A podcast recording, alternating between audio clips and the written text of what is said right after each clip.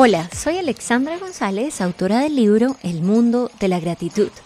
Por años estuve azotada por la depresión y vi la vida a blanco y negro, hasta que me di cuenta de que Dios nos ha llamado a vivir una vida libre, extravagante, llena de luz y por ende de color. Acompáñame en esta segunda temporada en donde semana a semana hablaremos acerca de cómo cultivar y cuidar tu salud mental y emocional, construyendo también una fe fuerte con la cual puedas entonces derribar todas las fortalezas mentales y así poder vivir una vida a full color. Bienvenidos a Extravagantemente.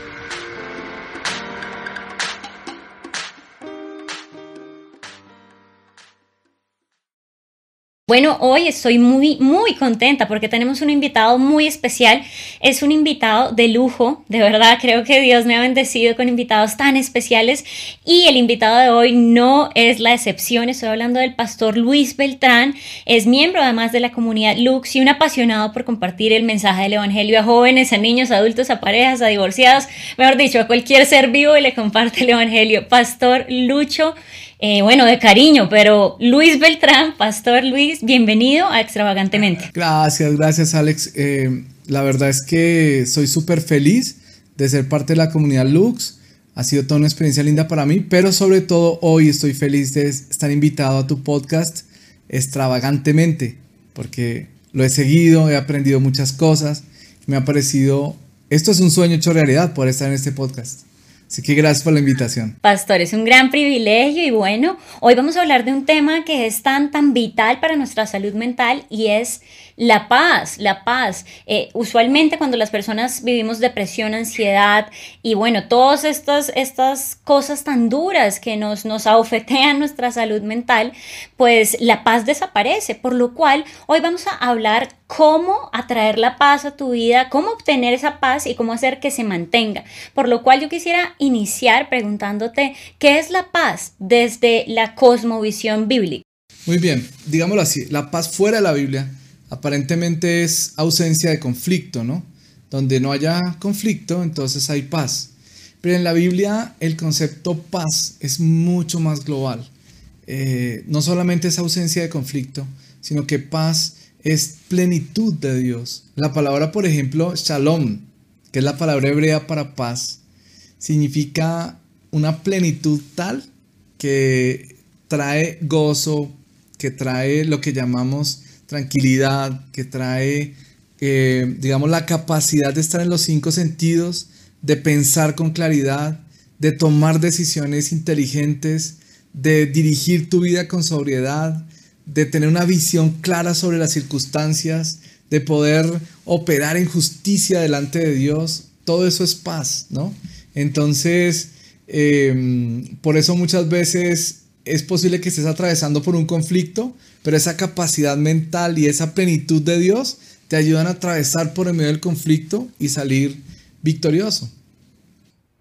Yo creo que esto es muy importante porque a veces la gente piensa que paz es la ausencia de problemas que paz es igual a perfección y eso entonces es un tabú, es una falsedad. Vamos a desmitificar hoy eh, ese pensamiento que muchas personas tienen y obviamente, de hecho a las reinas les preguntan y siempre es paz mundial. Pero la paz mundial no es que no haya guerra, sino que en medio de la guerra podamos encontrar esa sabiduría y esa plenitud que tú nos, nos hablas. Ahora bien, yo te quisiera preguntar, eh, ¿por qué hoy mucha gente que cree en Dios y, y sabemos que la paz viene de Dios no pueden experimentar esa paz? Bueno, puede ser que sí la experimentan, pero no saben qué es lo que están buscando. Como tú decías, es posible que solo busquemos que se acaben los problemas o los conflictos y no entendemos que la paz es un asunto interno y que es eh, básicamente esa conexión con Dios tan poderosa que te ayuda a pasar por, por el medio de las circunstancias difíciles.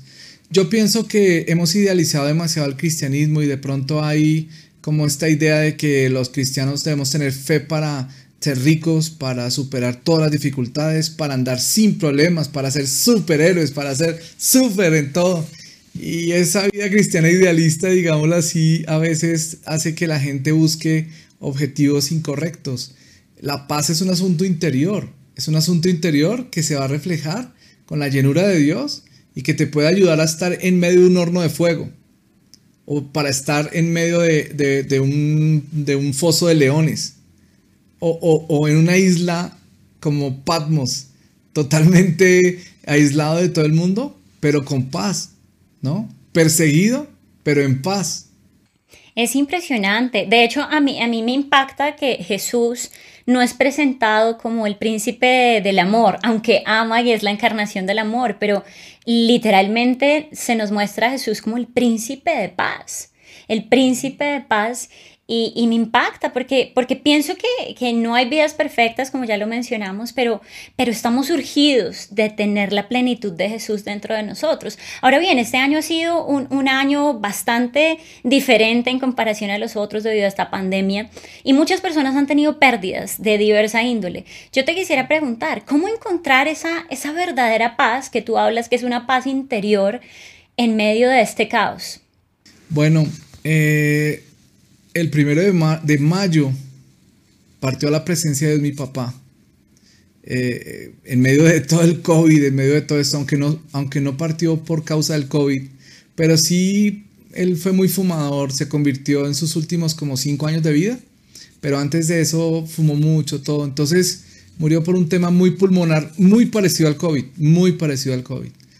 Y, cuando pues lo, eh, partió y todo eso, fue una situación súper complicada.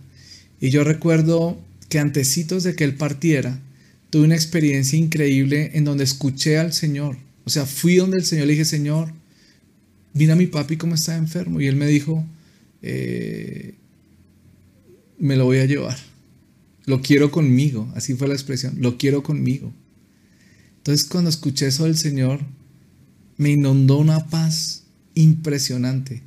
Ese día me acuerdo que hablé con mi padre en la noche y, él me dijo, ¿qué será? Yo siento que ya no, esto ya no tiene como vuelta de hoja, ¿será que tú le puedes pedir al Señor para que me sane? Entonces yo le dije a mi papá, papi, ¿y no has pensado en la posibilidad de que tal vez Dios ya te quiera con él?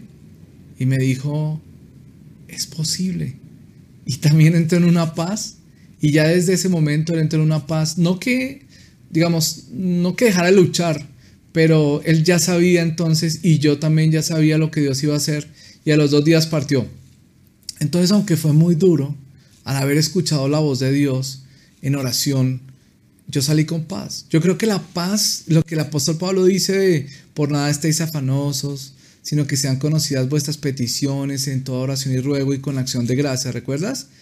Eh, eso dice que es como entregarle al Señor esa ansiedad, eso que tenemos, así como me pasó con mi papá, Señor, mi papá se va a morir, mi papá.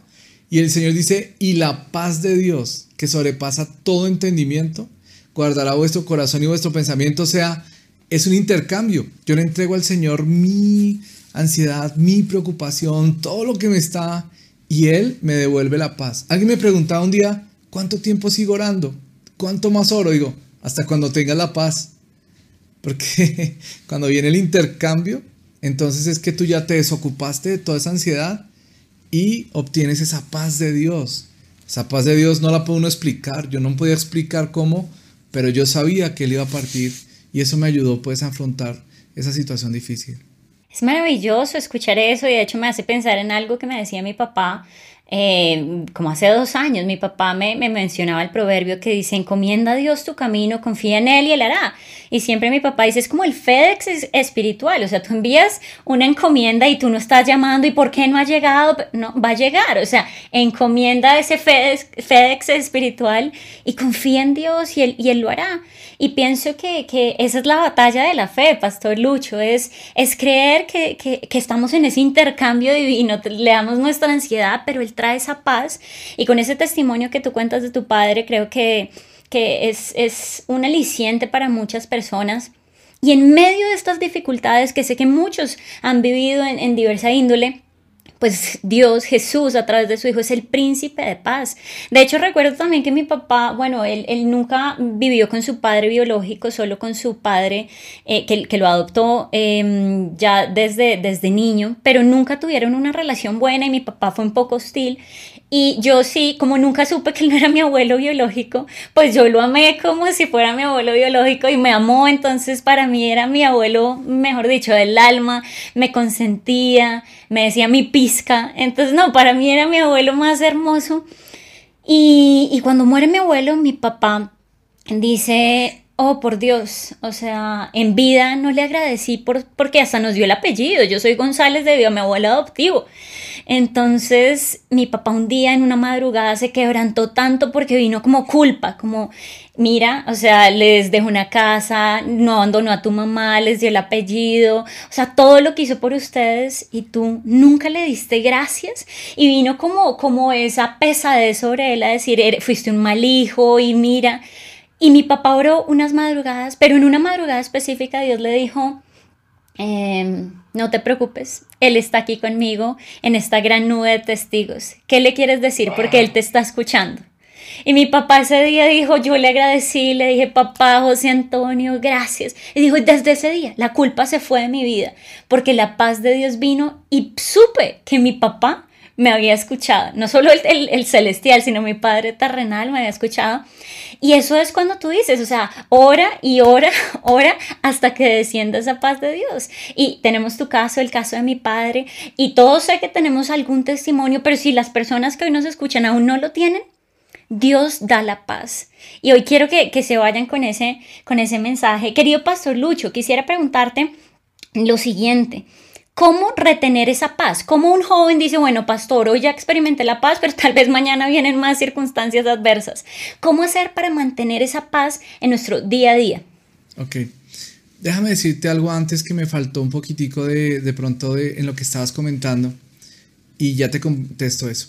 Em, fíjate que el apóstol Pablo dice eh, que, que pidamos con toda oración y ruego y luego con acción de gracias. Y a veces la palabra ruego no nos gusta, no nos gusta la idea de tener que rogar, porque sabemos que tenemos un padre que nos escucha y entonces uno dice, qué pena, yo no necesito rogar porque yo sé que antes de hablar mi papá ya me escucha. ¿No es verdad? Eso es verdad. Pero rogar en el sentido del griego de la Biblia tiene que ver con levantar la voz en un clamor como un bebé cuando tiene hambre. ¿No? Ese, ese soltar, darle riendas sueltas a, las emociones y soltarme en, todo lo que vemos en los salmos.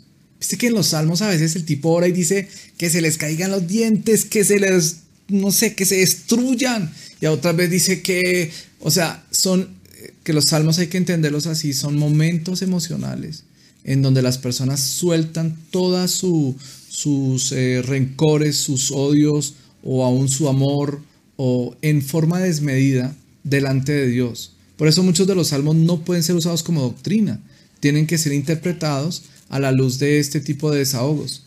Eso es rogar. Rogar es ir delante de Dios y decirle todo lo que sientes y que tu alma se estalle ahí de, de, de, sí, porque mucha gente retiene y retiene y se acercan a Dios como tan religioso. Yo sé que no te puedo decir esto, pero eh, me siento un poco triste. Y Dios no es así, o sea, con Dios hay que decir, Señor, me siento triste porque me dijeron esto y me hicieron esto y me sentí así y por acá y por allá y tra, tra, tra, tra. Y tú tienes que soltar tu corazón ahí. Este es el lugar donde lo tienes que soltar. Si no lo sueltas ahí, se lo vas a terminar soltando a tu esposa, a tu esposo, a tus hijos, a los que te rodean. Vas a explotar contra ellos.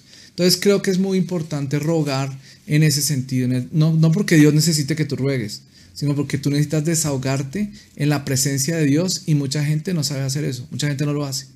Yo una vez lo hice, tan, yo iba en el carro y entonces imagínate que eh, iba manejando hacia mi casa que quedaba en ese tiempo en Cajica y yo iba así, Señor, no sé qué, porque puse una canción que me tocó y iba pasando una situación difícil en aquel tiempo.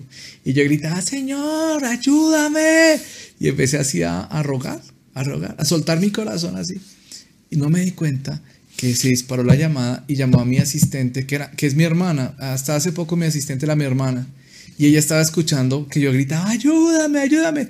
Y entonces ella llamó a mi esposo y le dijo, mira, Lucho está gritando que lo ayuden. ¿Será que tuvo un accidente? ¿Será que se estrelló en la autopista? ¿Será que quedó debajo del carro? ¿Qué le pasaría? Y entonces ella, mi esposa inmediatamente llamó a, todos los del equipo de la iglesia y todo. Ya estaban armando un bloque de búsqueda, ya me iban a ir a... El hecho es que era para ilustrarte cómo se ruega. A veces hay que rogar así, soltando el corazón. Bueno, la pregunta que me haces es súper importante. ¿Cómo mantener la paz?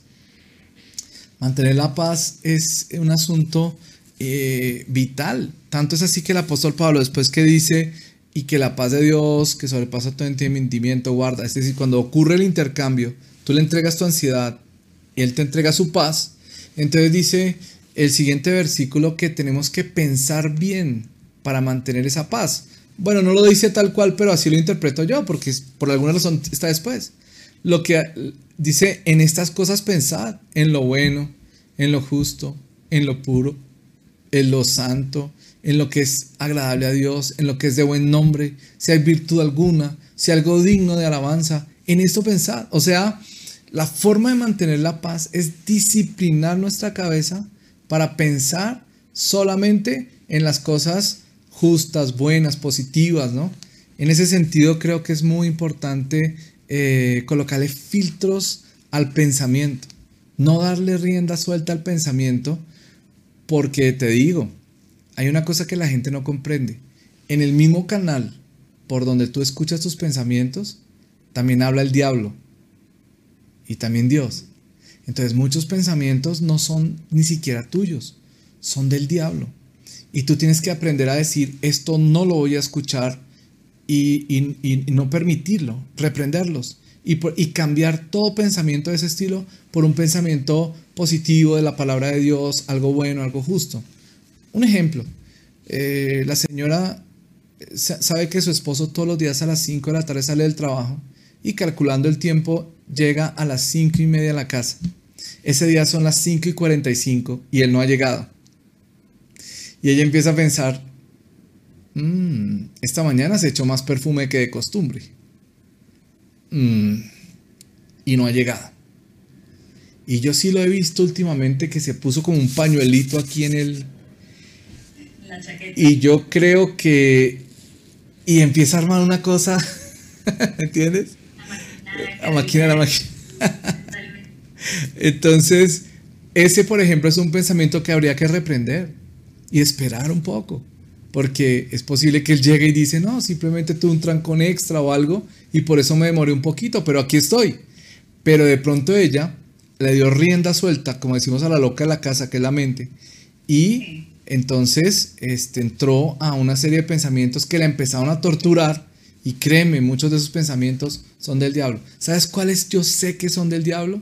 Cuando tú empiezas a decir, yo como soy de bruto, yo soy un estúpido, yo soy un animal, yo soy un no sé qué, yo soy un gusano, yo soy una lagartija, no sé, yo soy un asqueroso, yo soy una basura porque yo soy lo peor, porque yo es que yo soy...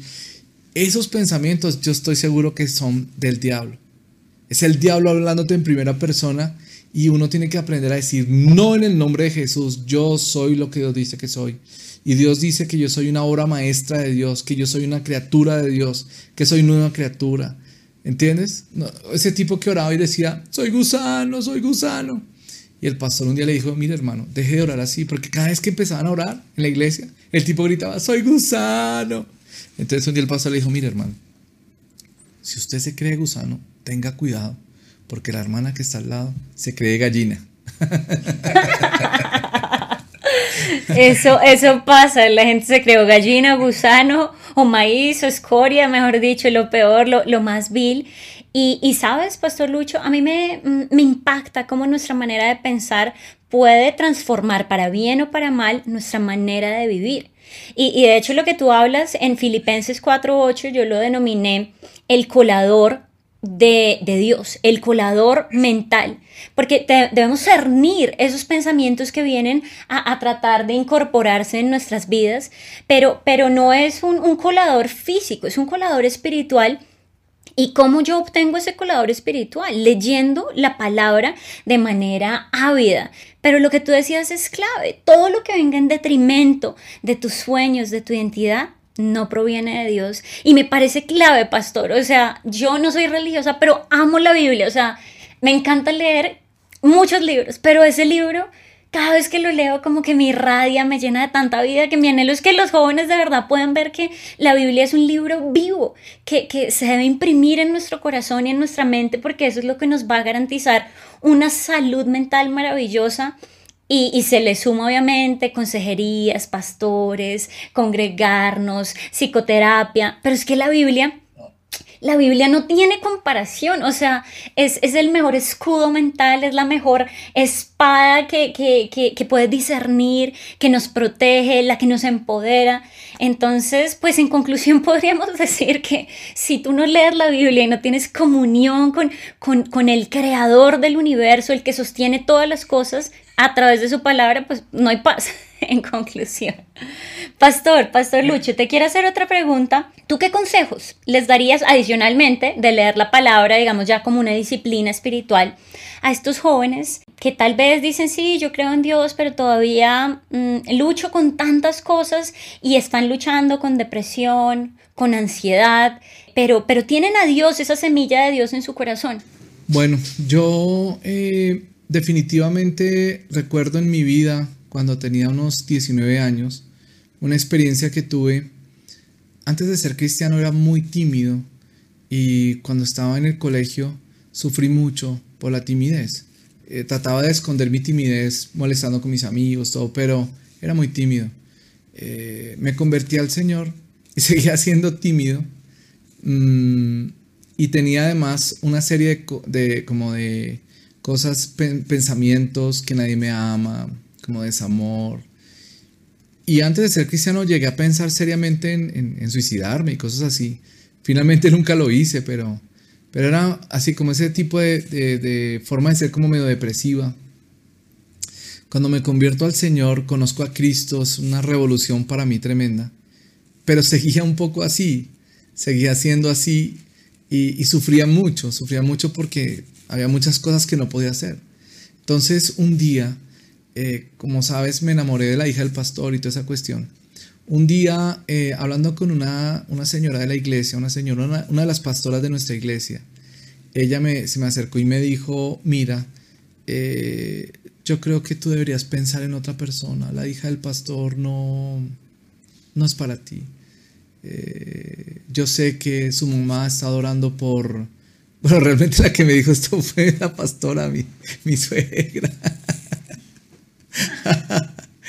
Pero quería como guardarla en, el podcast. Pero quiero decir que ella dijo lo que era la verdad en aquel momento. Para lo que pasaba en aquel momento, eso era la verdad. Ella dijo, tú eres un, chico que no, viene de una familia este, bien, en el sentido de que es una familia disfuncional. Mi hija creció en una familia pastoral, una familia de principios, una familia que tenemos vida de familia. Tú no has tenido vida de familia. Tú no vas a poder casarte bien y ser, hacer buena pareja con, mi hija. Eh, yo te sugiero que busques otra. Y me empezó a decir las de la alabanza, esto, lo otro, así. Entonces yo ese día salí muy, muy mal, muy mal. Yo no quería volver a la iglesia. Empecé a decir, ¿cuál es esa gracia de la que hablan todo? Mientras no me metí con su hija, todo iba bien. Ese tema de, cómo, me, cómo llegamos a casarnos es todo un, historial, un drama. Otro, para otro episodio del podcast. Ese es para otro podcast, sí. Entonces, em, esa noche entré a ese cuarto destruido y, me puse a orar y, y, pelear como con Dios y todo. Y yo recuerdo que me arrodillé y le dije, ¿sabes qué? Yo no me voy a parar de aquí hasta que tú no me digas tú qué piensas de todo lo que me dijeron. Creo que fue una, buena decisión hacer eso. Fue una decisión poderosa hacer eso. Porque aunque no escuchaba nada, lloraba, lloraba, lloraba. Y me fui saltando así de toda la rabia que tenía y todo. Ah, pero sabes que al otro día, como a las 5 de la mañana, eh, me di cuenta que tenía una marca aquí toda tremenda en la frente. Y yo dije, wow, el Señor me marcó. Después me di cuenta, no, no, no, me había quedado dormido. pero bueno, me desperté. Y, me desperté y me puse a orar, a clamar, tra, tra, y a orar, a orar. Cuando mm, de pronto empecé a escuchar la voz de Dios en mis pensamientos. Pero era la voz de Dios, es que era tan clara, tan... Y yo escuché que Él me dijo, ¿quién te dijo que eras huérfano? ¿Quién te dijo que no tenías padre? ¿quién te dijo que no tenías familia? Yo soy tu padre. Tú eres mi hijo. ¡Wow! ¡Qué momento! Porque ese momento fue una revelación de mi Padre. El Espíritu dio testimonio a mi Espíritu de que soy hijo de Dios. O sea, eso no es un asunto teórico de como decir, a ver, diga conmigo, repita, soy hijo de Dios, sí soy hijo de Dios. Eso no es así. Eso no es tampoco como que en la teoría sabes que tú eres hijo, sí, yo lo sé. No, es una experiencia de revelación en donde de una o de otra forma Dios te muestra que tú eres hijo. Cuando yo experimenté eso, además me empezó a hablar del ministerio, me dijo que me iba a usar el ministerio, me dijo que yo iba mm, a predicar en las naciones, que yo iba a tener, eh, bueno, todo lo, que, todo lo que se ha cumplido, todo lo que me dijo. Eh, claro, al final yo le pregunté, Señor, ¿y, la hija del pastor qué? Entonces eh, el Señor me dijo, con ella van a ser los pastores de Puente Largo. O sea, yo tenía 19 años. Yo entré a ese cuarto desechado y, tenía, y tenía razón mi suegra porque lo que ella dijo era totalmente cierto totalmente cierto. Pero Dios estaba diciendo otra cosa diferente. Cuando yo escuché del Señor que me llamaba al ministerio, cuando escuché del Señor esa afirmación de ser su hijo, cuando escuché del Señor que yo eh, iba a ser útil en la tierra en sus manos, cuando escuché del Señor que Él me amaba, ¿no? ¡Wow! Fue un descanso tan increíble. Esa, esa experiencia me liberó. Esa experiencia me liberó a raíz de eso, yo dejé de ser tímido. Yo me volví tranquilo para hablar en público, empecé a moverme en otra dimensión totalmente distinta. Fue increíble. Eso, más el día que, que recibí el bautismo del Espíritu Santo, más el día que recibí a Cristo, son como las tres experiencias, digamos, que yo recuerdo así tremendo en la infancia cristiana. ¿Sabes qué pasó? Que pasaron desde los 19 hasta los 30 para que se cumpliera la palabra. Y déjame cerrar con esto porque mi suegra, ah, pues eh, yo cuando fui pastor principal de la iglesia, que es toda una historia, es toda una historia que está bien para otro podcast. Mejor dicho, ya tenemos dos podcasts para el 2021. Ellos se divorciaron, ellos se divorciaron, tristemente, no los juzgo, pues mi pastor, imagínate. Entonces eh, me toca a mí asumir la iglesia en un momento muy complicado. Y ella un día me dice, ¿sabes una cosa, Luchito?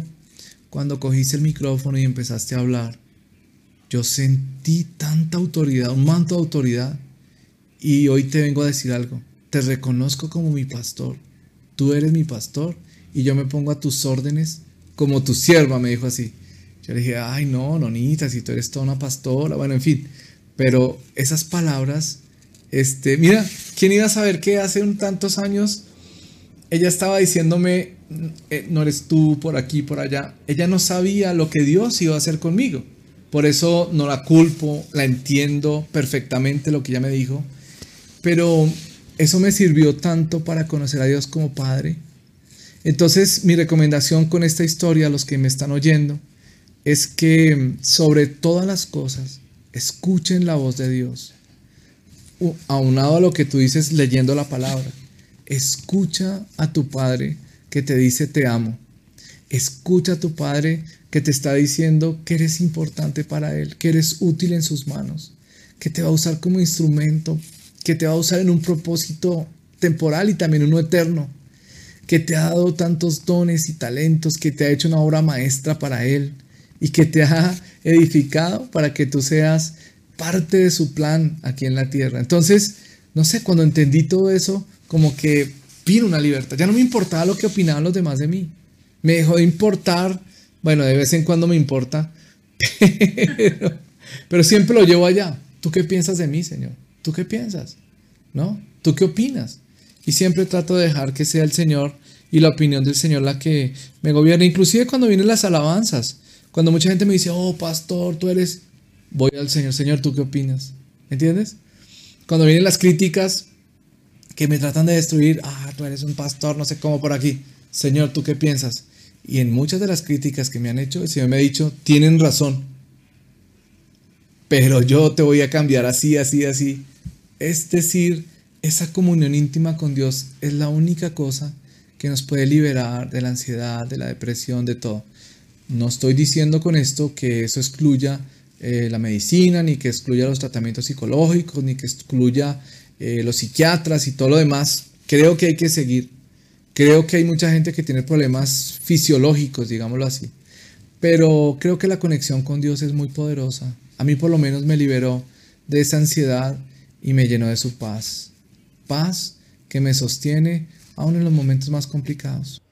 Así es, pastor. Y bueno, te agradezco por esta historia tan maravillosa. Sé que que cuando nosotros eh, abrimos nuestro corazón, muchas personas son, son ministradas a través de nuestra vida, de las situaciones por las que hemos pasado y verdaderamente la paz de Dios eh, la podemos experimentar de una manera vívida y así como tú dices, de una manera tal que hay revelación, se abren nuestros ojos espirituales y lo que estaba velado ahora es, es visible y Dios, Dios es el que nos puede transformar por completo. Lo que tú dices es, creo que un aliciente para muchas personas y si tú batallas con el temor, Dios a través de su amor y su presencia echa fuera el temor.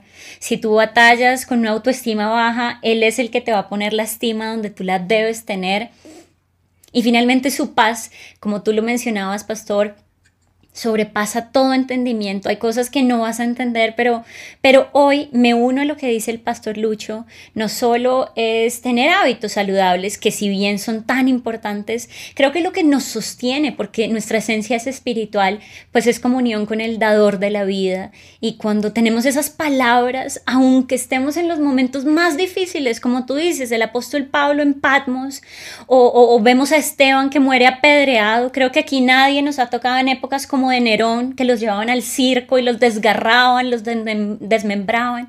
Aquí tenemos luchas, obviamente, pero son las de este siglo y, sé que Dios está con nosotros y Él es el príncipe de paz, es el príncipe de paz y quiero que tú te vayas, si nos estás escuchando con este mensaje, Dios prometió la paz y Él no la da como el mundo la da. Él es la paz, Él es tu paz, Él es mi paz, Él es nuestra paz. Él es tu plenitud y es mi plenitud. Así que hoy solo queremos dejarte con este mensaje. Te envío un abrazo enorme y quiero que ya empezando estas festividades decembrinas tú tengas en tu corazón que el motivo de la Navidad y la verdadera paz se llama Jesús. Les enviamos un gran abrazo. Pastor Lucho, muchísimas gracias por estar hoy con nosotros. No, a ti muchas gracias y a todos los que escuchan este podcast. Les amo mucho en el Señor. Busquen a Cristo péguense con Él y recuerden que Dios los ama mucho y que siempre estaremos ahí pendientes eh, en oración y en lo que les podamos servir. Bendiciones. Gracias por haberme acompañado en este episodio. Te invito a que te suscribas a este podcast y puedas compartir también este contenido con tus amigos y familiares. Hasta la próxima.